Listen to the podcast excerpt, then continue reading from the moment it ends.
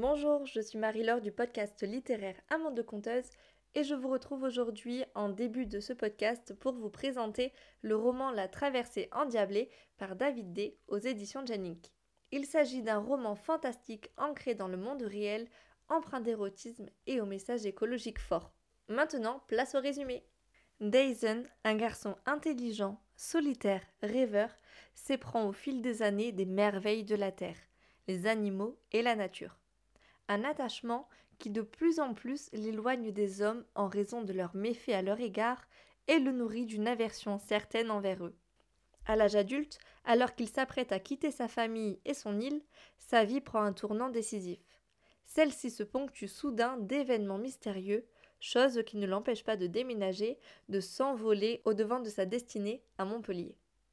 À compter de ce moment, son existence basculera, l'amènera à se découvrir, à éveiller d'incroyables facultés et à s'orienter vers un ténébreux chemin semé d'embûches.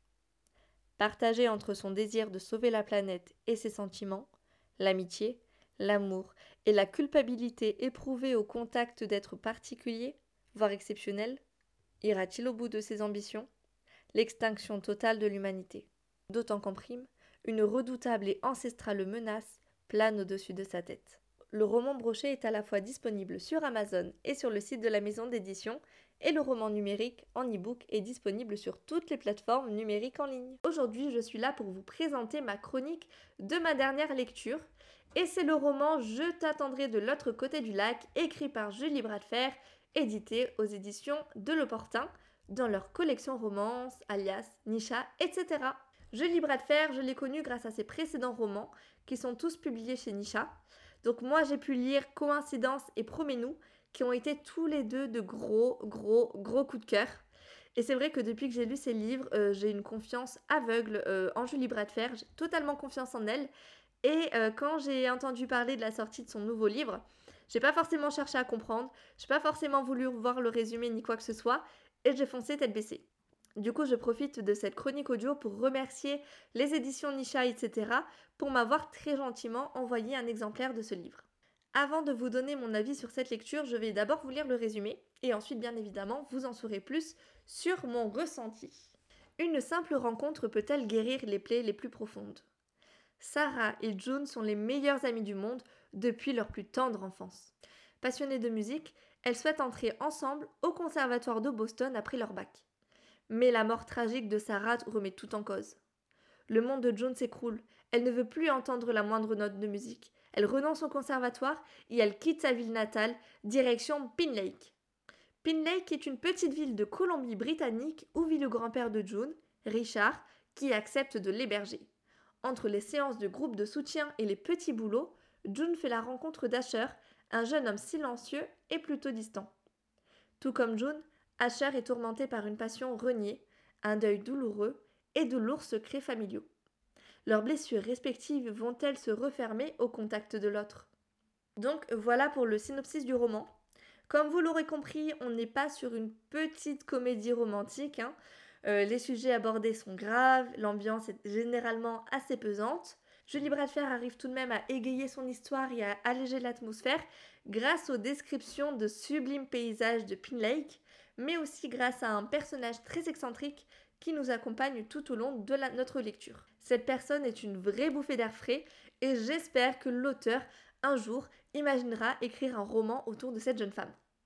Les autres personnages sont très attachants, je pense notamment au grand-père de June, donc Richard, donc qui héberge June pendant son séjour à Pin Lake.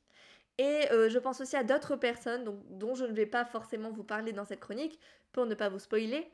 Mais en tout cas, si vous avez lu cette histoire, je pense que vous savez de qui je parle. L'histoire d'amour est au cœur du roman, c'est là l'intrigue principale de cette très jolie histoire. Et alors, si vous aimez la romance, moi je pense que vous allez complètement tomber in love de ce roman clairement. Alors, on n'est pas sur de la guimauve, on n'est pas sur du gnangnan, on n'est pas dans un téléfilm de Noël. Quoique euh, l'histoire en tant que telle se déroule en plein hiver, donc euh, à Pin Lake, une petite ville qui est complètement enfouie sous la neige. Donc on se rapproche un peu du contexte de Noël, mais non, on n'est pas du tout sur un mauvais cliché de romance, loin de là. Jolie bras de fer, elle use et use encore une fois de sa magnifique plume. Et chaque phrase de ce livre se transforme en vers de poésie. Donc à la fois pour nous raconter des choses joyeuses, mais aussi pas mal de choses tristes quand même. Cette plume est vraiment pour moi remarquable car euh, tout est beau.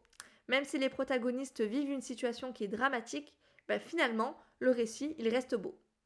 Et c'est cette beauté dans le choix des mots euh, qui a fait pleurer bon nombre de lecteurs. J'avoue que moi-même j'ai eu des frissons, euh, même si je ne suis pas allée non plus jusqu'à verser ma petite larme. Hein.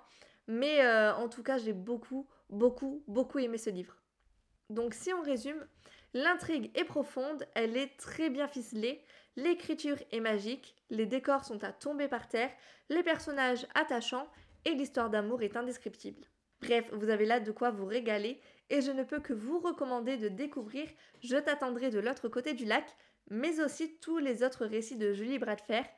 Et bien évidemment, je finis cette chronique en vous recommandant chaudement de découvrir la collection de romances, Nisha, etc., qui publie chaque mois de magnifiques histoires.